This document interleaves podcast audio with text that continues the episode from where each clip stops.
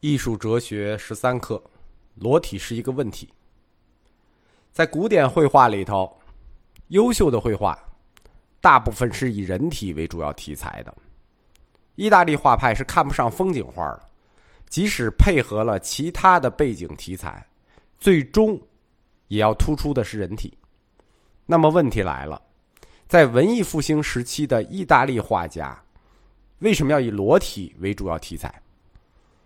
我前面的课里讲过，古希腊人是以裸体为美的，对吧？那是他的民族习惯。但是文明已经过去了一千多年，小两千年了，这个文明也得进步吧？大家穿衣服已经成习惯了，怎么到了文艺复兴一开始又都脱了呢？又出现了大量的裸体的古典绘画，是一种什么样的习惯或者什么样的观念，使希腊人再次对裸体发生了兴趣，对肌肉感兴趣了？从整个美术史的角度看，即使后代也找不到这样一个时期，如此的酷爱绘画裸体。选择一个什么样的题材，和如何表现这个题材，是一个观念问题。那说明这一代的画家都有着相同的观念，说明这一代的意大利人心灵深处都有共同的结构。那肯定是因为那一个时代的共同的结构，那一个时代的特征被反映出来了。因此，我们要回答裸体这个问题，就是在文艺复兴时期的问题，我们就要回看一下意大利的那个时代。十五世纪的意大利没有出现一个强有力的中央集权政府，也没有强有力的社会安全保障机制。虽然他们长期处在一个外部和平的时期，只要外部和平的时候，这种国家一般内部社会状况都不太稳定，啊，外部和平，它内部就要乱。没有公正的司法，也没有警察这样的社会保护机制，那如果出了事怎么办呢？就是没有公力救济的时候，出了事怎么办呢？那就是私力救济，自己的问题自己解决，对吧？自己的问题自己拿刀解决。社会的上层看似高雅，我前面讲过，意大利的文艺复兴时期看似高雅，但是它的底层其实是充满了混乱和强暴的。当代政府，我们现在是宪政政府，它和近代政府已经有很大差距了。就是我们倒退一百年，跟近代政府已经很大差距了。而西方近代型的政府，那是一八几几年之后出现的，这跟意大利文艺复兴时候的共和国。它也叫共和国，和文艺复兴时期意大利的所谓共和国，这之间年时间又差了三四百年。都叫共和国，对吧？都爱这个名字，但是政府和政府可是不一样了。现代观点认为，政府是公民为了个体自由的冲突，有限让渡了权利，构成契约型或者委托型政府。就是说，大家都有个体自由，但是我们的自由互相冲突了。所以我们要让渡一部分权利，构成一个契约型的，或者是委托型的政府。那这个政府就有义务保护每个人的生命财产安全，因为我们已经让渡了我们的部分权利，委托给他了。但是意大利时期的城邦共和国政府完全没有这种义务，虽然它也叫共和国，它的掌权是由几个家族来轮流执政的，或者是一个家族在前后内部成员之间更替。比如，佛罗伦萨的美第奇家族、波吉亚家族、帕奇家族，这都是大家族。最有名的在美术史上就是美第奇家族。城邦的执政官，就是意大利时期这些什么佛罗伦萨呀、威尼斯啊这些城邦的执政官，都是一些小国王式的存在，因为他们这个政权啊都不是好来的，用中国话讲叫德国不正，普遍采用的都是暗杀呀。下毒啊，各种阴谋诡计啊，就是不同的家族擅长的阴谋诡计不一样，不同的家族害人的风格不一样。比如像帕奇家族就比较粗野，他们喜欢搞阻击暗杀；波吉亚家族呢，啊，有点像吸血鬼，他们喜欢下毒。因为政权取得的方式不正，所以他们在享受荣华富贵的时候呢，也提心吊胆，对吧？这钱来路就不正，那去路肯定会提心吊胆，生怕遭到厄运。用中国话讲叫怕遭了报应。所以，独裁者这些小城邦的独裁者，他们每天操心的事儿就一件，就是如何保持住这个权利。你自己顾自己还顾不过来呢，那人民的安全就不大管了。从来都是这样，没有神仙和皇帝，只有自己救自己。那人民只好想办法自卫，就是自己动手报仇，私力救济，有问题自己解决，或者躲避别人的报仇。于是这些家族间也形成了一种紧密的联合，那不同的家族之间形成了联合，像联盟一样。这点有点像古希腊的城邦。以自己的方式自卫，先发制人，就是如果碰到不好惹的家伙，就要先发制人。最好的办法就是提前把对方解决掉。如果你实力远远超过对方，那你可以后发制人。最开始的自卫，最开始他们组织起来啊是自卫，后来发现组织起来之后，不光能自卫，还能捞到更多。比如借钱不还，那我们干脆把债主做了，不就不还了吗？意大利。这个民族，这种自己复仇之风啊，历史悠久。到了文艺复兴时期呢，这种风气就正式成型了。今天，意大利黑手党的前身，就是经常说的一句话：“你是我的家人，对吧？”就网红也经常说：“哎，家人们，家人们。”实际上，“你是我的家人”，这个听着是好词儿，这是从意大利教父嘴里说出来的。当每次他说出这句话的时候，你是我的家人，实际他就是要准备杀人了，跟现在网红差不多。当他说出家人的时候，就是他准备割韭菜了。佛罗伦萨上到几大家族，下到平头百姓，都有各自的理由来大开杀戒。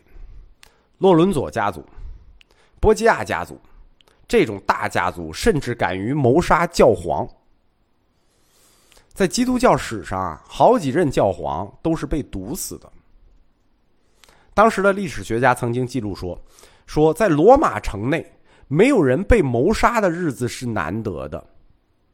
还有一种不是谋杀，是公开的，就是在官方主持下公开决斗，双方各自交保证金，然后公开决斗，直到一方受重伤或者死去。法律是完全。这什么断了？是完全无法约束这种行为的，甚至法官跟人有矛盾也直接上街决斗。我们今天看到的艺术家都像陈丹青老师一样斯文，但是文艺复兴时期的意大利艺术家，没有一点行走江湖的体力和勇气是没法混的，对吧？没有七八把刷子是不敢出来混江湖的，他们都像军人一样勇武好斗。一言不合，拔刀相向。拉斐尔、米开朗基罗都很能打，大家就知道他们是前三头画家。其实他们都很能打，尤其是拉斐尔。艺术家的情感体验，他本身就是要强于常人的，情绪容易冲动，就是他们的情绪本来就比我们感受力更强，情绪很冲动。一点小事儿，我们可能就忍了，那他就不忍，而且他又生活在一个什么时代里呢？又生活在一个点火就着的时代里，这样激烈的情绪，在一个点火就着的时代里，你让他去体验和描绘一个平静乡村午后的小路，就跟巴比松画派似的，或者去画几个半生不熟的苹果，对吧？桌子上搁一瓶牛奶，搁几个半生不熟的苹果，啊，达芬奇似的搁个鸡蛋，你让他们安心的去画这种东西，这事现实吗？这事不现实。佛罗伦萨在美第奇家族之后，他还出现了两个豪族。美第奇家族是这个艺术的保护人，在他之后，波吉亚家族、帕奇家族也是富可敌国的那种家族。波吉波吉亚家族，他在支持文艺复兴时期的佛罗伦萨画派上是不惜血本的，对吧？就美第奇家族干什么，我也要干什么，舍得给艺术家花钱。因为波吉亚家族的赞助，佛罗伦萨画派的艺术家取得的成就更加辉煌，而且画家，你看都是文人啊，都都算文人一类。画家跟文学家不一样，画家跟作家不一样，画家的节操都很低，普遍节操不是说个别个别有高的，但是普遍画家的素质和节操都比较低。画家去哈有钱人或者哈收藏家，这个。风俗传统不是从今天开始的，从文艺复兴时期就开始了。就从文艺复兴时期，这些画家就围绕着这些艺术赞助人。波吉亚家族的故事呢，就是一部超级狗血剧，财富啊、名誉啊、毒药、暗杀、乱伦等等，你能想到的好事儿和你能想到的坏事儿，他们几乎都给你占全了。但是，即使达芬奇这么伟大的艺术家，仍然称赞凯撒·波吉亚，说他有宁静的面容和天使般的眼神。而马基雅维利那个君主论。那个模型写君主论的模型，就是以达芬奇称赞的这个凯撒波吉亚的生平故事写的。这个家族的性格比较阴柔，本身这个家族就女性居多，所以这个家族呢喜欢下毒谋杀。另一个大家族叫帕奇家族，他们喜欢来硬的，男丁多，武装暗杀。他们跟美第奇家族曾经发生过激烈的冲突。不惜买通教皇的外科医生去谋杀教皇，就是在谋杀教皇的同时，因为教皇是这个美第奇家族的人，他们一边去谋杀教皇，一边武装埋伏，企图暗杀美第奇家族的大小洛伦佐兄弟。当然失败了，因为这个洛伦佐兄弟他为什么会失败呢？因为洛伦佐兄弟也是谋杀了前任教皇和大主教的人。这种事儿他们干过，就是那头去杀教皇，这头去赌仇人，所以他们不可能吃这种亏。家族斗争经常是这个结局，经常是一方失败嘛，肯定要有失败，一边被处死，就是处死好几个十个人。这种情况在文艺复兴时代的那个历史时期里发生过太多太多了。文艺复兴时期的意大利城邦史。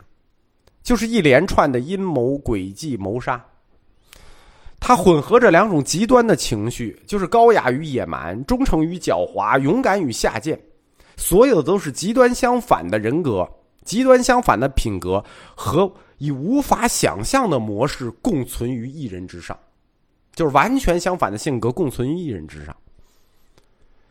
在意大利这些城邦共和国啊，从来没有发生过大规模的战争，这我前面讲过。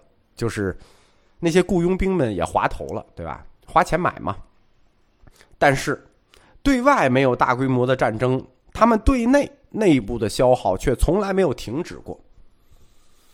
每个人都像原始人一样，由着自己的性子干，尽可能把自己的野心、狠毒和仇恨去贯彻到底。他们既不怕政府的干涉，也不怕法律的制裁。可以说，黑手党的这种基因是根植在意大利的民族性里的。十五世纪的意大利就是这么的离奇和诡异。首先，它的文明程度，我们讲过，当时的英国、法国、德国，对吧？他们的文明程度跟中世纪的欧洲有极大的分别。他们已经具有了高度的文化和优美的品味。此时的欧洲还是一片废墟和蛮荒。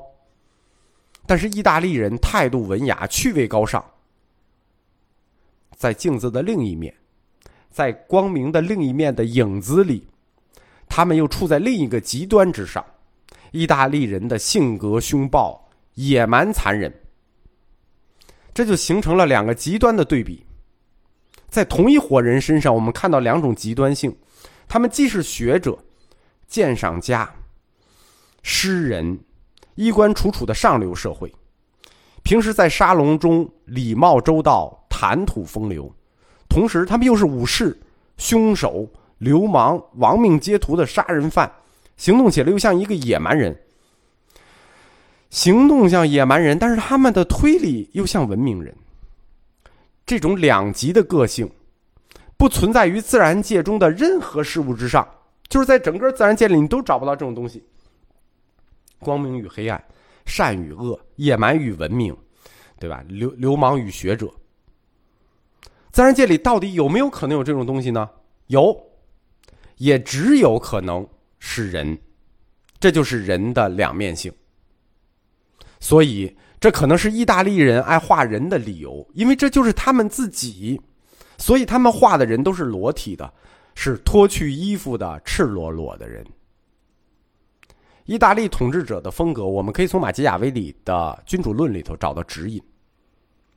他们非常像同一个时代的中国。在文艺复兴时期，那个同一个时代的东方大国是明朝。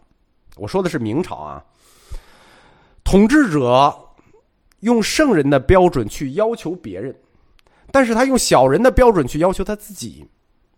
凡事他以结果为导向，为了达到结果，统治者不管伤害什么人，违背什么样的信义，他都能做。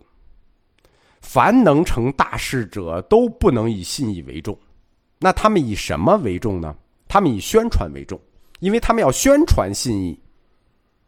他们用洗脑和奸诈的方式去迷惑普通百姓的头脑，要求群众们守信。但是作为统治者，守信则是有害的。这种宣传，只要你不怕被揭穿，你永远都能找到正当的理由来掩饰你的背信弃义与无耻。重要的是如何宣传，重要的是如何巧妙的掩饰。因此，执政者要做一个高明的骗子。骗人民的最高境界是，让人民自己去骗自己。一边使用暴力，一边使用欺骗的宣传，执行君主的意志。你不用担心老百姓，普通大众的头脑永远都是简单的。只要你足够高明。总是能把他们骗到。东方的中国和西方的意大利，在一个时代里，这些老而弥坚的文明古国，最终都摸索出同一套对付老百姓的方法。